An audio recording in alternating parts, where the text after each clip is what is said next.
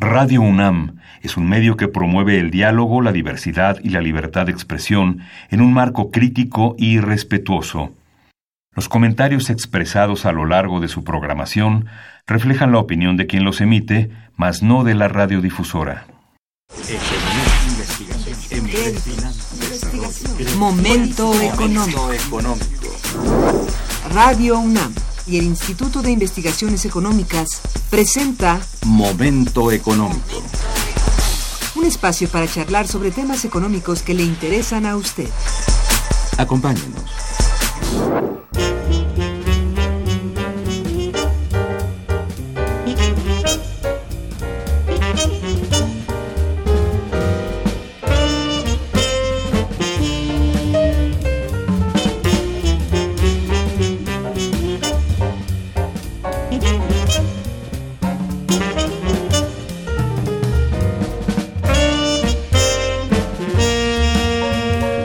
Muy buenos días, bienvenidos a Momento Económico, coproducción del Instituto de Investigaciones Económicas y Radio Universidad. Les saluda Irma Manrique, investigadora del Instituto de Investigaciones Económicas, hoy eh, transmitiendo desde las instalaciones de Radio Universidad Nacional Autónoma de México. El tema que abordaremos el día de hoy es reflexión en torno a la viabilidad del impuesto Buffet y para ello contamos con la valiosa presencia de nuestro compañero y amigo, el doctor Ernesto Bravo Benítez. Buenos días, Buenos Ernesto. días, doctora. Bienvenido. Buenos días, Radio Escuchas. La dirección de correo electrónico para que nos envíen sus mensajes es una sola palabra momentoeconómico arroba unam.mx. También pueden escucharnos a través de la página de internet www.radio.unam.mx y a través de www.iis.unam.mx.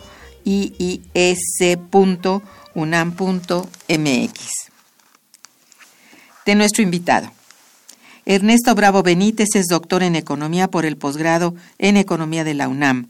Cuenta con maestría en Ciencias Económicas por la UNAM y licenciatura en Economía también por la misma universidad. Es miembro del personal académico del Instituto de Investigaciones Económicas, adscrito a la Unidad de Investigación de Estudios Hacendarios y del Sector Público. Sus líneas de investigación son Estado y Cambio Institucional, Economía Monetaria, Crecimiento y Desarrollo. Es profesor en la Facultad de Economía de la UNAM, en donde ha impartido materias de economía pública, elección pública, finanzas públicas y de teoría monetaria. Cursos de microeconomía en el posgrado de Economía de la UNAM y de Economía aplicada en las universidades Benito Juárez de Oaxaca, del Estado de México y en la maestría en Seguridad Nacional de la Escuela Superior de Marina. Ha dictado y colaborado con el Instituto Belisario Domínguez del Senado de la República. Tiene publicado un libro en coordinación y varios capítulos escritos en libros y artículos publicados en revistas nacionales y extranjeras. El pasado mes de enero realizamos un programa para presentar el libro Políticas proactivas en lo fiscal y lo financiero, México y América Latina, fue el cual está coordinado por una servidora, pero con una autoría con un capítulo y publicado por el Instituto de Investigaciones Económicas hace algunos meses. En aquella ocasión se habló de los objetivos y estructura del mismo, así como de la importancia y pertinencia de las propuestas ahí plasmadas.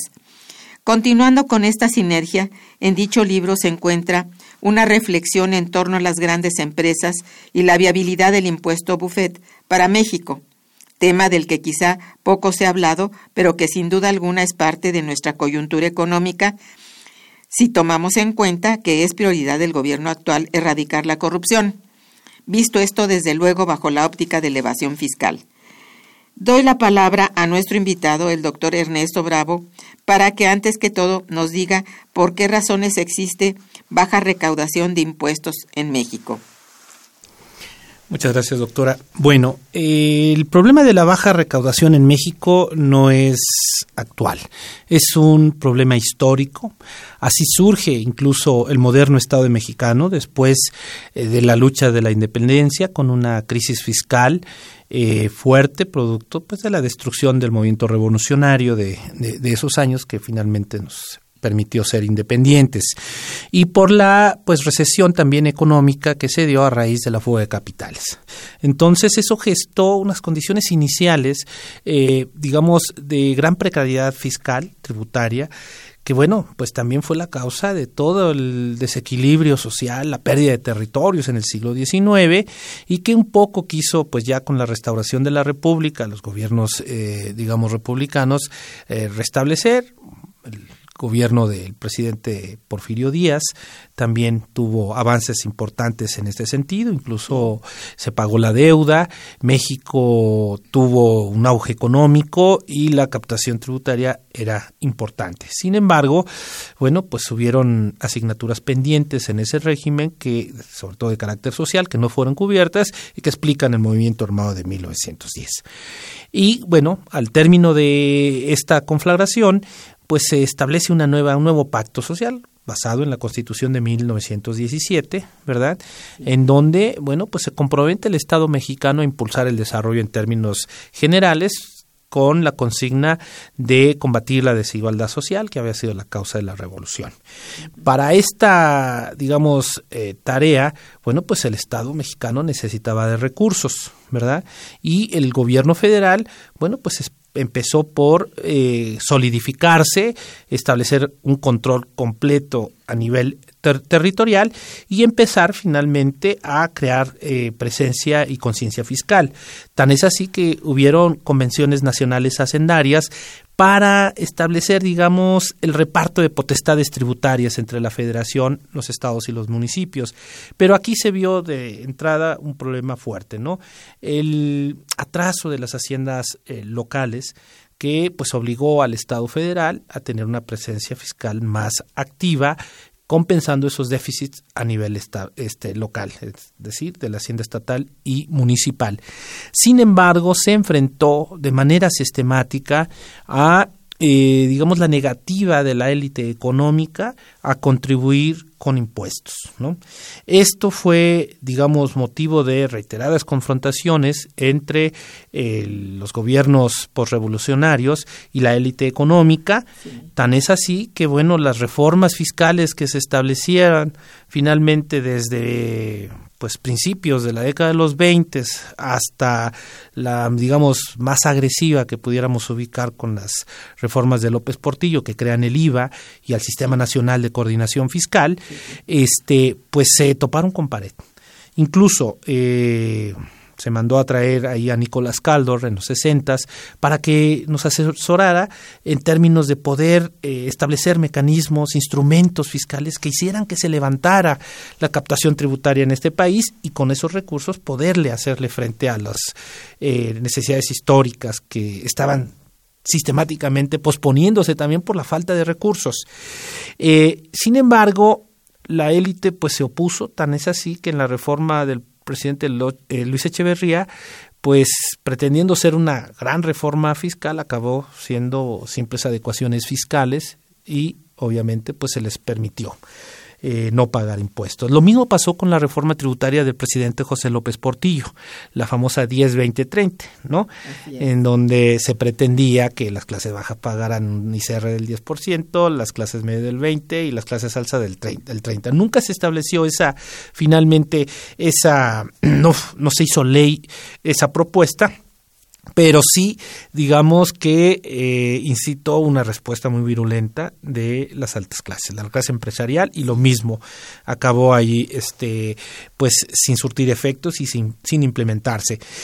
Y bueno, pues esta es la historia recurrente en donde finalmente el antecedente más inmediato vendría a ser la propuesta de reforma fiscal que hace en el marco de las reformas estructurales el anterior gobierno.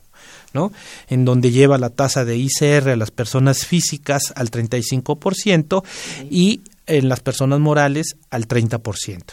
Fue eh, tanta la respuesta de la élite económica y empresarial que, como ya habíamos comentado en ese programa anterior, pues eh, se le obligó al presidente en turno a firmar un convenio donde él se comprometía a no hacer crecer los impuestos o establecer nuevos impuestos. Sin embargo, como ya tenía una reforma energética también funcionando que nos pegó en términos de reducir la renta petrolera, que de la cual hacía uso el fisco, bueno, pues se vieron la necesidad de utilizar otro impuesto que ya estaba, que finalmente tenía muy baja recaudación, que era el impuesto especial de producción y servicios, para que éste subiera y compensara un poco la caída de la renta petrolera. Sin embargo, no obstante lo agresivo de la reforma, pues esto permitió llevar apenas al 14% los ingresos tributarios con respecto al PIB, cuando países de similar desarrollo como el nuestro andan cerca del 25%, ¿no? Así es. Aquí tenemos una, Siga, seguimos a la saga. sucinta de por qué se, se, se paga poco impuesto en México. Eso es. Bueno, a todo esto es importante plantear algo. ¿Qué es lo que ha significado el proceso de globalización? Para las diversas economías y quizá nos ubica mucho más claro. en este terreno. El proceso de globalización finalmente es un proceso que se genera en la década de los 70 con avances científico-tecnológicos que generaron un cambio productivo a nivel internacional importante y eh, modificó las matrices productivas de muchos países, pero que esto se empalma finalmente con una serie de desequilibrios financieros y monetarios a escala global, de tal manera que digamos que el mundo cambia sustancialmente, particularmente a partir de la década de los ochentas y los noventas. Y este proceso globalizador, pues no solamente tiene aspectos materiales o económicos directos, sino también eh, financieros, monetarios y cambiarios. Y tiene como claroscuros el proceso, porque mientras que ha significado para muchos países la posibilidad de acceder al desarrollo, algo que era impensable sin esta actual condición globalizadora para ellos en el pasado y ha sido exitoso. Estamos hablando de los eh, las economías emergentes, países como China, los países del sudeste asiático eh, y algunos países incluso europeos, ¿verdad? Y incluso algunos latinoamericanos. Pero por otra parte, también ha significado un creciente grado de fragilidad financiera y económica de los países, porque la globalización finalmente concatena las economías de una manera más eh, directa y, bueno, pues todas las telecomunicaciones facilitan esa comunicación económica, pero también la transmisión de las crisis financieras. Entonces, también estamos acudiendo a crisis eh, que finalmente en otro escenario pudieran estar confinados en una u otra economía, pero que si ésta está muy vinculado en términos globales, puede difuminar finalmente esa crisis, como pasó con México con el efecto tequila en 1995, que eh, gestó, digamos, crisis en países como Argentina, como Rusia y algunos países del sudeste asiático. Y finalmente, la última gran crisis que vivimos, que fue la crisis de 2008 y 2009, ¿verdad? Que gracias también a esta globalización, pues tuvo una virulencia en términos de su difuminación internacional, tal que generó una ralentización económica mundial y que América Latina, por ejemplo, junto con Estados Unidos, cayeran eh, cifras mayores al 2% del PIB. Y México, bueno, pues fue una economía que sufrió particularmente esa crisis, cayendo cerca del 5% del PIB. Así es. Eh, habla, háblanos, por favor, de cuáles son esos principales estragos que provocó la crisis de 2008. Bien, eh, bueno, pues a nivel internacional, por ejemplo, una, la economía líder que fue los Estados Unidos, esa crisis implicó la desaparición prácticamente de su banca de inversión, ¿sí? Y un compromiso presupuestario inédito, porque las personas piensan que solamente se gastaron 700 mil millones de dólares en el rescate, digamos, de esa crisis financiera que vive Estados Unidos. En realidad es mucho mayor el monto. El plan Paulson incluía, por ejemplo, una partida inicial de 700 mil millones de dólares para comprar activos tóxicos a la banca. Sin embargo, el respaldo público al sistema financiero asciende por el momento a una cifra muy superior, ya que además se destinaron 250 mil millones de dólares para recapitalizar los bancos, 1.5 billones para garantizar la emisión de, deuda, 500 mil millones para avalar los depósitos de las empresas, 500 mil millones para comprar hipotecas y otro medio billón para salvar las pensiones. En total, 3.5 billones sin contar los rescates bancarios. Y la factura final amenaza con duplicarse a mediano plazo para poner en perspectiva que son 3.25 millones de billones de dólares, pues es casi el triple de la economía mexicana. ¿Verdad? Bien, entonces esto finalmente ha implicado que Estados Unidos en esta casi década que se tiene después, bueno, que se ha vivido después de la crisis, pues ha ralentizado su crecimiento y eso también impacta a nivel internacional.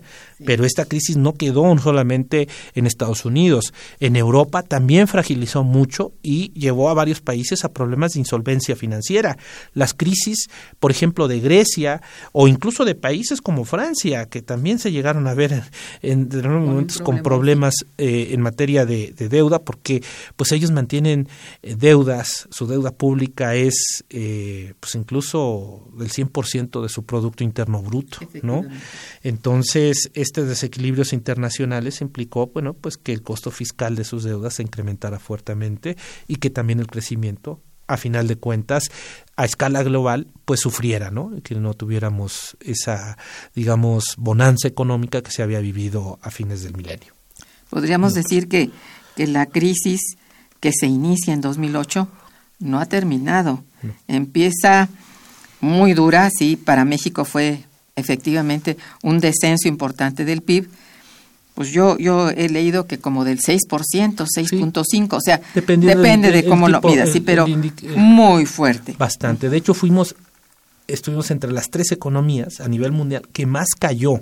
Sí. Finalmente su PIB como resultado de la crisis. Y bueno, no hemos recuperado. No. Es decir, poco a poco se ha ido acercando al cero, pero este, todavía eso hay, sectores que no recuperan la dinámica eh, vivida hasta antes de 2008 y 2009 y platicábamos en el programa anterior el caso de la banca de desarrollo que esta sigue finalmente con niveles eh, inferiores a los que se venía manejando incluso desde 1994 en términos de, de financiamiento en fin, los, eh, los estragos fueron eh, importantes y se mantuvieron y se han mantenido. han sido estragos que con los cuales se está lidiando todavía mundialmente, porque no podríamos decir que hay un solo país que se encuentra bueno, en bonanza no. no la propia Europa China y Europa ya están con problemas fuertes. Muy fuertes. Entonces, bueno, ahí tenemos eso.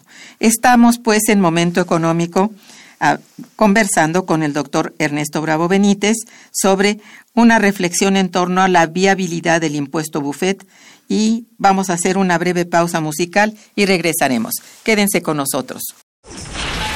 Está escuchando Momento Económico.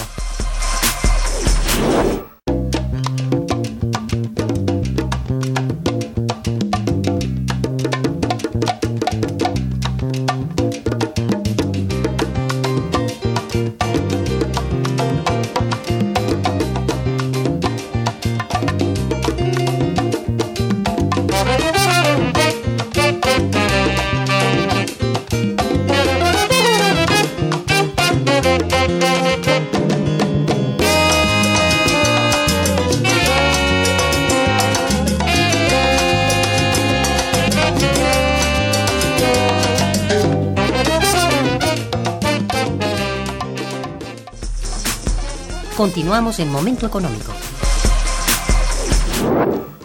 Eh, a ver, explícanos eh, quién es Warren Buffett y cuál es su propuesta en torno a dicha problemática económica que nos afecta a todos hasta la fecha. Bueno, Warren Buffett es un empresario norteamericano ya de edad, es un hombre que tiene actualmente 88 años, ¿verdad? Y oh. es uno de los eh, magnates eh, pues, más importante de los Estados Unidos. Actualmente su fortuna se calcula cercana a los 87 mil millones de dólares, ¿no? Este señor se hizo famoso, este empresario, se hizo famoso en 2011 porque en el contexto de pues todas las recomendaciones que se hacían a nivel internacional para salir de la crisis que se gestó entre 2008 y 2009, él escribe un artículo muy importante en el New York Times el 13 de agosto del 2011, eh, titulado Dejar de mimar a los super ricos, ¿no? Era una propuesta que él hacía para eh, establecer impuestos más agresivos a los más ricos de los ricos en Estados Unidos, ¿no? Qué propuesta. Una propuesta interesantísima que además desmitificaba un eh, argumento, ¿verdad?, que siempre esgrimían pues eh, las posiciones conservadoras, ¿verdad? Que esa élite económica pues era la que finalmente determinaba la inversión, eh, a gestarse en un país y que si se les establecían impuestos crecientes, pues esos proyectos de inversión se podían ver este, limitados o reducidos. Él decía, yo en los 40 años que tengo de convivir con empresarios de mi nivel, ¿sí? Incluso en los tiempos en que la tasa del ICR en Estados Unidos a altos ingresos llegó a ser cercana al 40%, nunca vi que mis compañeros, mis colegas, incluido el, de, el que hablaba, pues, redujeran sus planes y sus proyectos de inversión. Entonces era un mito que si les cobrabas impuestos se iban a bajar las inversiones, ¿no? Entonces aquí, a final de cuentas, ya están las clases medias muy eh, presionadas fiscalmente, no se les puede exigir un, un esfuerzo fiscal mayor, por lo tanto creemos que los ricos de los ricos en Estados Unidos y finalmente fue una recomendación que podía extenderse a escala global y que pues por la vecindad que tenemos con los Estados Unidos en México pues este se, se conoció se conoció bastante.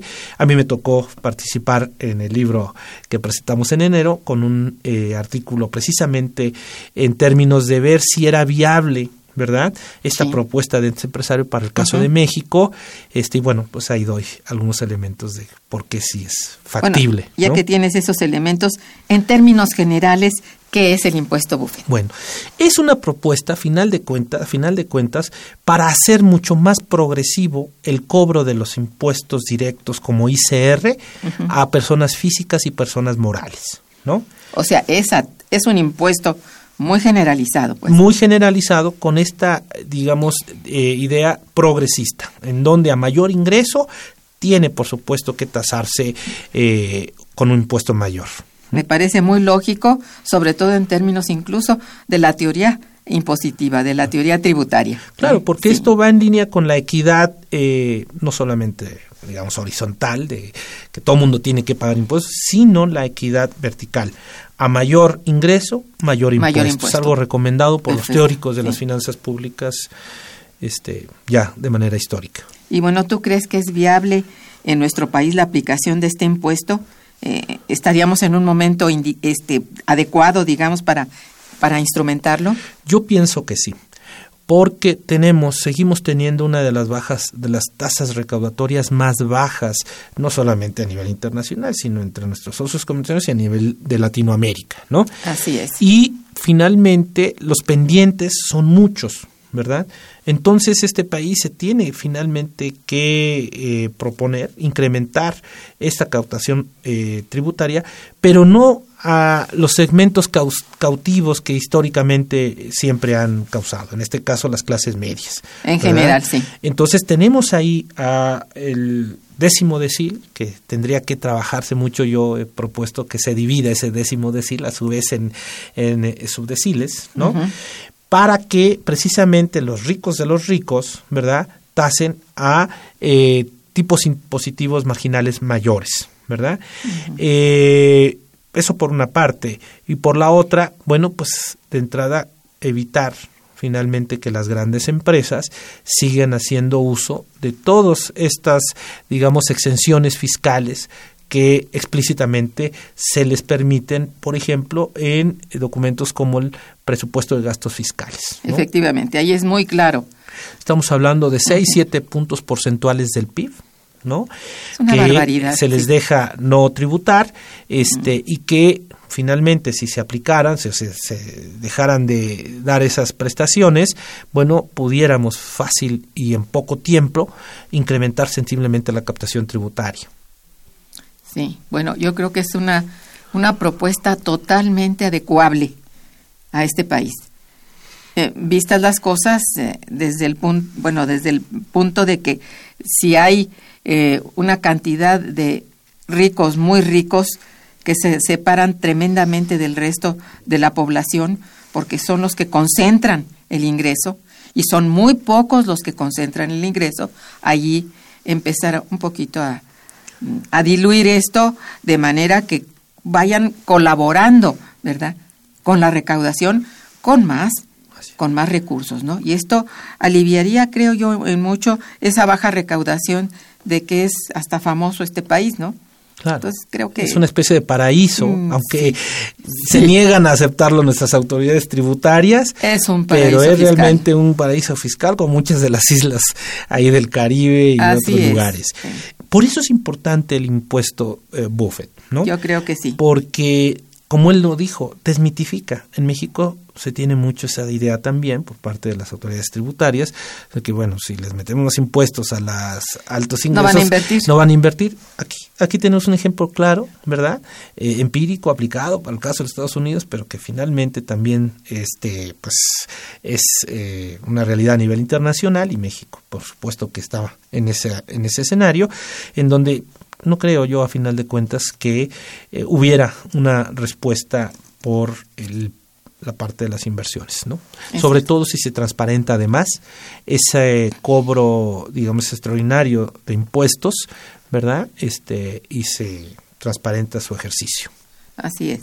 Bien, pues vamos a un puente musical y regresaremos. Quédense con nosotros. Está escuchando Momento Económico por Radio UNAM.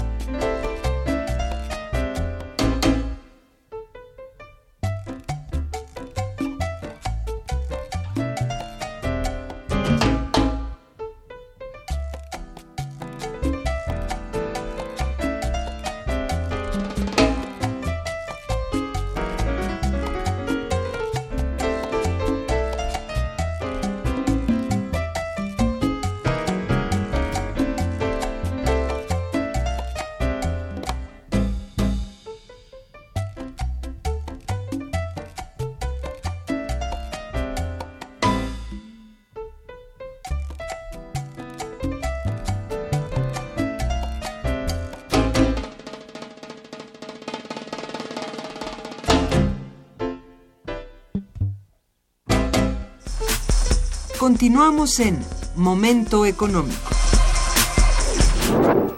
¿Cuáles son las funciones básicas de los impuestos? En nuestro país, ¿esto se cumple con las funciones básicas? Primero, ¿cuáles son las básicas? Son dos las funciones eh, básicas de los impuestos en una economía. La primera función es la, digamos, de combatir la concentración del ingreso, es decir, una función redistribuidora del ingreso, ¿no? Eh, y esta función puede cumplirse por los impuestos directos como el ICR y los impuestos indirectos como el IVA o incluso los IEPS o los impuestos al comercio exterior. La segunda función es la función correctora porque la economía de mercado digámoslo así, está plagada de fallas en su funcionamiento, ¿no? Problemas de información, problemas de monopolio, pro problemas de externalidades y los impuestos han sido vistos como una por parte de los hacedores de la política económica como una herramienta muy eficaz para el sí. combate de esas imperfecciones. Uh -huh. Entonces, eh, digamos que esas son las dos funciones. ¿Qué tanto se han cumplido en México? Veámoslo por ejemplo, no, en mi opinión, digamos, no han cumplido con esa misión. En la parte, por ejemplo, de la función redistribuidora, pues ya lo dijimos, está concentrado el pago de impuestos en las clases medias de este país, fundamentalmente. Uh -huh. Y se han mantenido las clases altas, pues, digamos, con muchos privilegios y en ese sentido pues no se está a final de cuentas cumpliendo. Lo mismo puede decir, esto digamos aplica para el ICR y también aplica para el IVA, ¿no? No tenemos a final de cuentas impuestos progresivos en el IVA en donde el consumo de lujo pues sea tasado a, a tasas mayores que son finalmente los bienes y servicios que consume este segmento de la población. Sí. Por el lado de la digamos corrección de fallas de mercado, tenemos, por ejemplo, los JEPs, que vendrían a cumplir esa función, ¿verdad? Eh, y fueron utilizados en la última administración, la anterior, eh, de una manera también, pues, no indicada, ¿verdad? Porque no se hizo más intensivo su eh, presencia, digamos, fiscalmente hablando, para finalmente corregir fallas, sino para compensar la caída, ¿verdad?, de la renta petrolera, que había gestado la reforma energética de ese gobierno. Y entonces, ¿qué pasó? Bueno, finalmente no corriges externalidades eh, de actividades que tienen que ver con los hidrocarburos, con todas estas actividades que generan externalidades negativas, pero sí incrementas la tasa o el impuesto, ¿verdad? Y este impuesto te lo también pagaron en demasía las clases medias, porque muchos de estos bienes son bienes básicos, ¿verdad? Que se utilizan para el transporte, etcétera. Son consumibles. Son consumibles, eh, por sobre todo las, las, clases medias, y entonces creo yo que tampoco cumplieron adecuadamente esa función. Así es. Bien, eh, ¿cómo lograr entonces una mayor tributación y llevarla por el buen camino para lograr buenos resultados? Claro. Yo, bueno, hemos, lo hemos discutido aquí en otras ocasiones, doctora. Sí. Eh, pues empezar, bueno, ya hay algunos, este, digamos, primeros ejercicios, visos de poder corregir esta situación, ¿verdad? Y esto acaba de suceder hace dos tres semanas con la decisión que tomó este, las autoridades hacendarias en el país de no permitir que el IVA, ¿verdad? Las compensaciones de IVA eh, que se hagan de manera como automática, ¿no?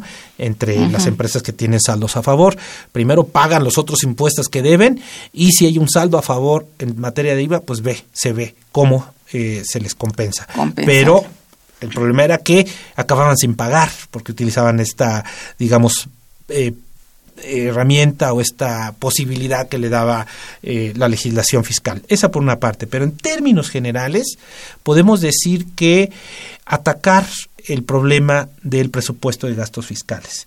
Eh, le comento que, bueno, pues eh, para 2018 se dejaron de pagar por este monto, pues cantidades mayores a los 850 mil millones de pesos, ¿no? Y para el 2019 se tiene pensado no pagar un monto superior a los 760 eh, mil millones de pesos, ¿no? Es decir, es la propia legislación el propio sistema tributario que les está permitiendo finalmente no pagar. Eso por una parte. Por la otra, avanzar, esto es en términos de ilusión fiscal, ¿no? Pero también tenemos un problema de evasión fiscal, en donde el IVA sigue siendo evadido en un 20% y el ICR en un 25%. Entonces tenemos que atacar esas dos vías que finalmente nos están manteniendo muy postrados en materia tributaria. ¿no? Y si esto se hace de manera, digamos, transparente y además con corresponsabilidad, donde el gobierno se comprometa finalmente a informar cuál va a ser el uso de estos recursos crecientes que se obtendrían de trabajar de esa manera, finalmente la sociedad pudiera aceptarlo de mejor manera y poderla transitar, digamos, esta reforma fiscal eh, sobre una vía, digamos, eficiente que nos ponga al nivel fiscalmente hablando, de nuestros principales socios eh, comerciales, pero también de los países de similar nivel de desarrollo. Sí, quiere decir que eh, esta, este recurso, pues, de los gastos fiscales que está precisamente contabilizado y está a la vista de cualquiera, como es algo que legalmente se puede hacer, bueno, yo creo que se fue de abuso, ¿no? Eh, yo no estoy en contra de que haya cierta, cierto tipo de, de provecho por parte de la gente que invierte y de la gente que tiene grandes capitales. No, no, no es ir contra nadie, sí en favor de lo que es el, la progresividad fiscal, la progresividad tributaria, tiene que operar porque es una forma de volver más justo el, la política fiscal en general, ¿no? Si hay realmente paga más el que más tiene, hombre, nadie dice nada, está bien, tiene más, puede tributar más y esto es en beneficio de todos. Claro. ¿Sí? porque estamos en un sinsentido. Por ejemplo, ¿no? Tenemos una tasa de ICR a las personas morales del 30%. Pero con todas estas deducibilidades acaban pagando el 17.5%. Y con esta decisión que se tomó de bajar los impuestos en esta franja fronteriza, pues esa tasa del 30 les pasa al 20%. ¿No? Además, la tasa del IVA bajó del 16 al 8%, ¿no? Esto puede gestar también una movilización de empresas, ¿verdad? Que acudan de las empresas en el territorio nacional que acudan a la franja fronteriza para poner ahí finalmente sus domicilios fiscales, ¿no? Y de esa manera aprovecharse de esta prestación que, está haciendo esto sí el nuevo gobierno para, para, pagar menos impuestos en materia de ICR y de IVA, sobre todo de ICR, ¿no? De 30 al 20%. Eh, estas concesiones son absolutamente mal, bueno, no mal pensadas, pero sí mal, mal instrumentadas. Sí, tendrían ahí finalmente que buscarse mecanismos que eviten que se abuse ¿no? Uno entiende a final de cuentas la visión de este nuevo gobierno de evitar que los eh, pobladores de los estados y los municipios de este lado pues no hagan transacciones económicas en Estados Unidos fugándose en términos de filtraciones económicas hacia, hacia la parte norteamericana el ingreso, porque ahí pagan menos impuestos, ¿no? Entonces tendría que complementar esta decisión que de entrada pudiera ser positiva porque va a dinamizar esa zona, pero evitando que se abuse de él con esta traslación, ¿verdad?, de empresas eh, territoriales eh, en otras áreas del país hacia la franja con la finalidad de pagar menos impuestos. Y no se puede evitar, digo, así como está planteada, no se puede evitar. Así es. es Entonces, pues, eh, si es así, vamos a un puente musical y volvemos. Está escuchando Momento Económico.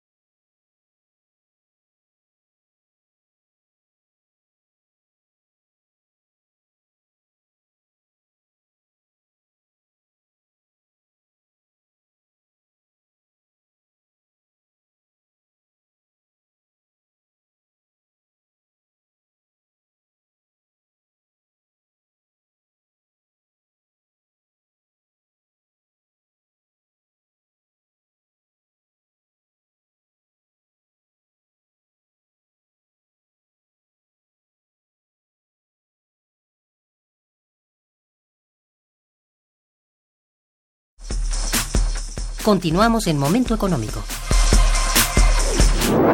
Bien, en estos términos que hemos estado hablando, se me ocurre que tú nos pudieras decir, con base en tu artículo sobre el impuesto buffet, a qué tipo de empresas, empresas perdón, o cuáles serían las que tendrían que sujetarse al impuesto buffet. Claro que sí.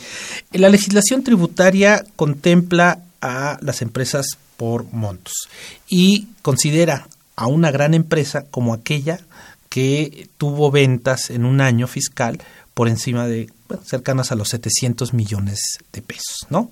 Entonces sería, digamos, de entrada todas esas empresas que tienen ventas por ese monto, pero particularmente podría esto aplicarse a las más grandes, ¿no? Y estas más grandes, ¿cuáles son? Pues de entrada muchas de ellas son las que cotizan en la Bolsa Mexicana de Valores, ¿no? Sí, ¿podrías decirnos? Sí, estamos hablando de Pemex, de Cemex, de bueno, Cemex, Fensa, Bimbo, Telmex, este Liverpool, Grupo México, Walmart, ¿no? Que son las empresas que más difieren incluso impuestos en este país, ¿no? El eh, régimen de consolidación fiscal que estaba presente hasta la administración de Calderón y que fue sustituido por el, o sea, por el régimen general de ley, es decir, ya estas empresas no pueden hacer lo que hacían antes, ya tienen que estar en este régimen general de ley, pero aún el régimen general de ley les todavía permite posponer hasta en tres años, ¿verdad? Lo que antes se podía hacer con cinco años, redujeron un poco, pero todavía les permiten posponer tres años el pago de impuestos. Y usted ve que esto es abiertamente además injusto, porque en el caso de las personas físicas, ¿verdad? Pues no se te permite, a final de cuentas, posponer tu, el pago de los impuestos. Si tú no presentas tu declaración en tiempo y forma, tienes inmediatamente un requerimiento del SAT. ¿No?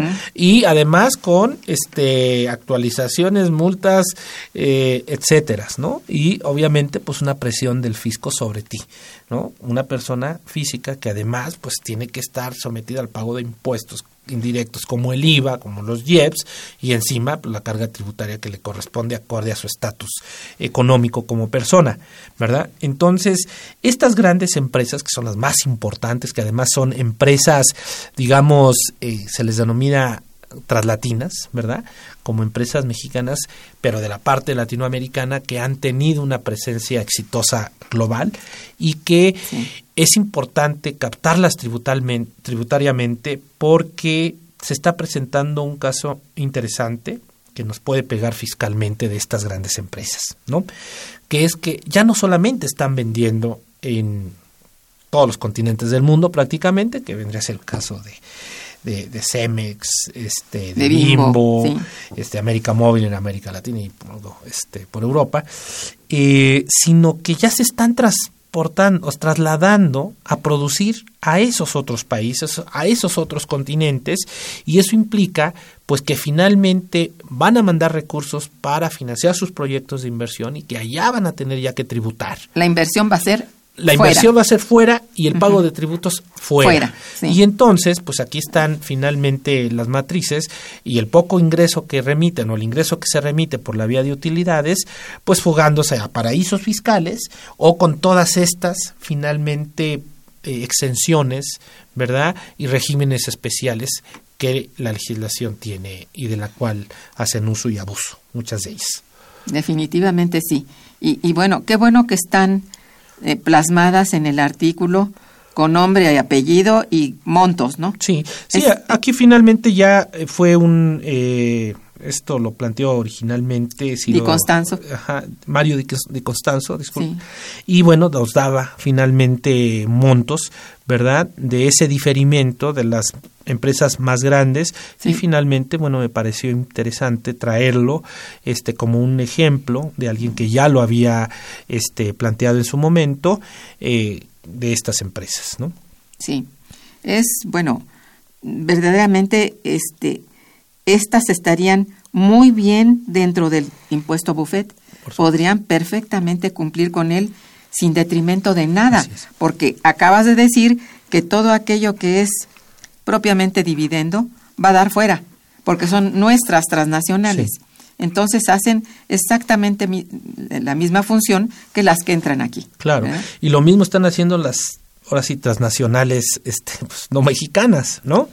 Sí. Ellas, eh, a final de cuentas, remiten sus utilidades al exterior y bueno, pues también como no ha habido digamos, estos convenios fiscales internacionales, ¿verdad? Entre México y nuestros socios comerciales más importantes, bueno, pues de ahí eh, se agarran estas empresas transnacionales para evitar el pago de impuestos, no solamente en los países en los que tienen filiales, sino incluso en los países donde tienen sus matrices, ¿no? O sea, utilizan ahí lagunas, ¿no? Los famosos precios de referencia siguen siendo muy utilizados para estos fines, ¿no? Y entonces ya esto es preocupante, a final de cuentas, tanto para los países que tienen eh, a empresas con eh, filiales como los países que tienen a sus matrices, porque en los países matrices, que tienen a sus matrices, dicen que los, los impuestos los pagaron allá donde tienen a sus filiales. Y en los países que tienen las filiales dicen que estos impuestos fueron pagados, en, la, matriz. Y entonces se queda ahí todo esto de manera muy nebulosa a favor de ellos, que son a final de cuentas las empresas más importantes. Y aquí ya tenemos incluso empresas petroleras como Shell, ¿no? Estamos hablando de las empresas más grandes del mundo, ¿no? Entonces habría que ver también si están finalmente empresas transnacionales de esa talla cumpliendo eh, con los impuestos y, bueno, si se requiere finalmente de establecer convenios fiscales internacionales con los países eh, de donde vienen, pues hagámoslo. ¿No? Sentémonos en serio a discutir con Estados Unidos, con Inglaterra, con la Unión Europea, o incluso con ahorita con Asia y China, que ya están empezando a venir empresas Sobre todo eh, chinas, ¿no? Y hasta del Medio Oriente, ¿no? O sea, Bueno. al final de cuentas estamos eh, viendo que la globalización está facilitando el traslado no solamente de capitales y personas, sino de empresas directas, ¿no? Y fiscalmente todo eso nos, no- no- nos impacta. Esto lleva realmente a pensar en términos, como dices tú, de sí, se van a, hay que sentarse a negociar, Así es. fiscalmente hablando, Así, muy puntual. muy puntual, no, no de acuerdos en lo oscurito o entre cada una de las empresas, sino en, en forma general y que en el cual esté presente la fiscalidad de los países eh, en- no en conflicto, sino precisamente que están tratando de penetrar, porque esa es la forma, de penetrar a otro país o de recibir la penetración de otro, ¿no? Entonces eso hay que cuidarlo porque eh, se queda, como decías tú, en una nebulosa que nadie sabe, nadie supo y finalmente no pagan la tributación debida. Y si hay un país como México que requiere incrementar su nivel de carga fiscal, por favor que se haga. Que se haga. No hay ningún problema. Y, y además eh, nos montamos en una preocupación internacional eh, Sí. que ya va en ese sentido. Estos acuerdos fiscales no solamente ponen de acuerdo a los países entre sí, sino que llegan finalmente a, digamos, acuerdos, valga la redundancia, para combatir a los paraísos fiscales. ¿no? Esto es.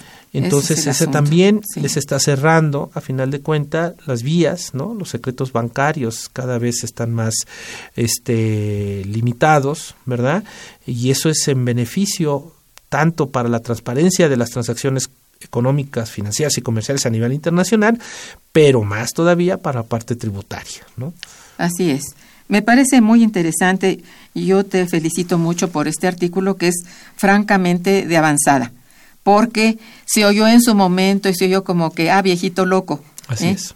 Mismo en Estados Unidos eh, causó un poco de risa, mira, mira, Buffett, sí, ¿no? Pero es una verdad muy grande que el señor transparentó y dijo, no, hagámoslo como debe ser, porque es en beneficio de todos. Claro. Nosotros ya estamos beneficiados, demos el beneficio a todos los demás. Esta fue un- una forma muy, pues no sé, muy franca y muy hermosa de parte de este hombre que siendo tan rico logró Claro. plantearlo. Y porque ellos también están viviendo Ey. algo que nosotros Así es. ya hemos constatado, Sí. que es la acelerada concentración del ingreso. Ajá. Eso no puede ser bueno para ninguna economía No. y si no lo bueno es bueno para un país como México, tampoco lo es para Estados Unidos. La diferencia, la distancia entre los ingresos más altos en Estados Unidos y los más bajos se está acrecentando cada vez más. Entonces la concentración del ingreso está generando ya problemas. Es una realidad. Y sí. ahí iba finalmente un comentario de este tipo, ¿no? Tengamos cuidado porque podemos generar desequilibrios en nuestro país muy difíciles finalmente de resolver si esto no se ataca y empezando con los más ricos, los ricos de los ricos, ¿no? Tenemos que pagar impuestos. Efectivamente, esto es muy interesante. Mm, Dinos en general a qué conclusiones generales puedes llegar en torno a este importante tema. Yo creo que es muy importante. Sí. Bueno, pues yo creo que eh, el actual gobierno tiene la posibilidad de sensibilizar, ¿verdad? A la élite económica de este país, ¿verdad? En términos precisamente de lo acucioso que estamos finalmente eh, viviendo en México en términos de la problemática social, Sí. ¿verdad? Y que no hay una manera verdaderamente estable de mediano y de largo plazo para atacarlo como es esto, ¿no? El tener una estructura tributaria progresiva que nos permita contar con los recursos suficientes para ir eh, resolviendo no solamente los desequilibrios sociales, ¿verdad? En términos de combate a la pobreza y a la desigualdad, sino también esta, digamos, falta de integración nacional, ¿no? Estos dos países en los que México pudiéramos definirlo, ¿verdad? El México del norte y el México del sur sureste, también desde el punto de vista fiscal puede irse finalmente eh, atacando, ¿no? Esta, esta división del país y eh, bueno, pues esto es en beneficio ¿sí? de todos los mexicanos y de la economía que con base en esto podemos finalmente consolidarnos como un país, como una economía emergente sin finalmente estos saldos sociales y de creciente pobreza extrema o pobreza normal. Y tú encuentras que en el tratado, este tratado, que no sé cómo se pueda llamar ahora, este que está... El, TEMEC. el, TEMEC, el TEMEC, pero sabrá Dios cómo, cómo quede finalmente. ¿Crees que con este tratado puede México mover precisamente sus fichas en términos fiscales y no verse de alguna manera este, entrampado con Estados Unidos y Canadá? No, en realidad eh, fue una negociación pues desventajosa para México. Oh, sí. No se plantearon esos temas. Pero van a surgir. Por supuesto que van a surgir y habría que ver las cartas paralelas de este tratado, que es donde son las letras chiquitas, donde muchos de los elementos finalmente salen en contra de México. Así pasó con el Tratado de Libre Comercio, las famosas cartas paralelas, pues eran ya este digamos, anexos a los tratados, donde se fortalecía aún más la posición de los Estados Unidos. Y no creo que en materia fiscal pues le hayan dado margen dentro del TEMEC a la posición mexicana. De tal manera que yo creo que sí necesitamos establecer finalmente negociaciones con estos socios comerciales, Estados Unidos y Canadá, desde el punto de vista fiscal. ¿no? Porque ellos, ellos sí establecieron en el tratado esta condicionalidad de qué porcentajes de mano de obra tienen que tener los productos fabricados en la región, en los países, y nos limitaron a final de cuentas a establecer convenios comerciales con otros países, particularmente con China, ¿no? Ahí hubo muchas restricciones para el país, este, que finalmente, como sucedió en 1994, bueno, las negociaciones del 93, para que finalmente en el 94 empezara a funcionar, acabó soltándose las últimas salvaguardas finalmente que nos beneficiaban como país, pues con tal de que se firmara, se cedieron. Creo que algo de esto volvió a suceder en esta edición. Entendemos que la posición eh, de nuestro vecino era muy dura, era muy agresiva, la idea era concluir, ¿sí? Pero a final de cuentas, pues México y Estados Unidos tienen una relación económica y comercial antes, durante y después de tratados, ¿verdad? México incluso, lo dijimos con el Tratado de Libre Comercio, pues, híjole, ya teníamos una concentración muy marcada de comercio con Estados Unidos y lo que quizás menos necesitamos era profundizar menos esa eh, relación. Necesitamos generar una diversificación de nuestro comercio exterior y lo que gestamos en el marco del TES fue una concentración en desventaja también para México. Ahí tenemos los problemas en el campo, derivado precisamente de muchos de estos acuerdos y otras áreas que salieron fuertemente lesionadas, cadenas completas de valor que en el marco del TLC empezaron a degradarse, ¿no? Eh, y ahí tenemos una explicación también de la falta de crecimiento de este país. De ahí que los instrumentos fiscales puedan revertir a final de cuentas, esta situación, si nos plantamos seriamente como país. Pues sí, y, y como vuelvo a repetir, desde el punto de vista fiscal, es un gran estorbo, no puedo decirlo de otra manera, ese, ese tratado o ese acuerdo, porque dice Trump que no es tratado, que es un acuerdo, pues sea tratado o sea acuerdo, sí está lesionando gravemente decisiones internas. Así es. Máxime cuando las transnacionales nuestras y las de ellos, estoy hablando de Canadá y Estados Unidos, están realmente funcionando como siempre, ¿eh?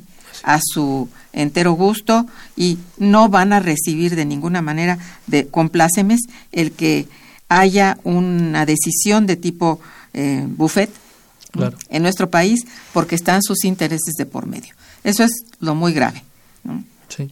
Aquí finalmente habría que ver qué tan soberanos nos vamos a comportar como Mm, país mm, desde el mm. punto fiscal, de Sí. vista fiscal. Sí. Y ahí le va el crecimiento y el desarrollo para este país. ¿no? Pues sí. Es finalmente una conjunción de factores que bien articulados, bien armonizados, nos pueden permitir finalmente, eh, digamos, establecer una política económica que verdaderamente nos haga crecer y desarrollarnos. Es una como pena. país. Ojalá podamos de veras luchar contra eso porque, bueno, no lo sé, pero eh, no está así como que muy fácil de, de transponer la barda. Finalmente, México está siendo visto en esta coyuntura internacional como un país con lecciones interesantes, ¿no? Estamos eh, acudiendo a una coyuntura en donde México finalmente puede innovar en muchos sentidos, no solamente desde el punto de vista político y social, sino también económico. Esto es visualizado en, Estados, en segmentos serios en Estados Unidos y también en Europa, en, incluso en América Latina, con esta oleada conservadora ven finalmente a México como eh, un país que le está poniendo un alto finalmente a esta, digamos, oleada de gobiernos que le están dando la vuelta finalmente a muchas de las conquistas sociales que en países como Brasil, bueno, pues habían dado éxito probado. Es Sacaron sí, a 30 así es. millones de la pobreza y eso se puede perder eh, rápidamente si gobiernos de ese corte conservador siguen haciendo de las suyas, ¿no? Así es. Bueno, pues te agradezco muchísimo tu presencia en el programa. Ha sido muy importante el número de reflexiones que se hicieron aquí, que son para todos importantes. Bueno, a nuestros radioescuchas también por su atención, muchas gracias. Estuvo en los controles técnicos Francisco Mejía, en la producción Araceli Martínez, en la producción y realización Santiago Hernández Jiménez. Gracias. En la coordinación y conducción una servidora Irma Manrique, quien les desea muy buen día, mejor fin de semana. Gracias.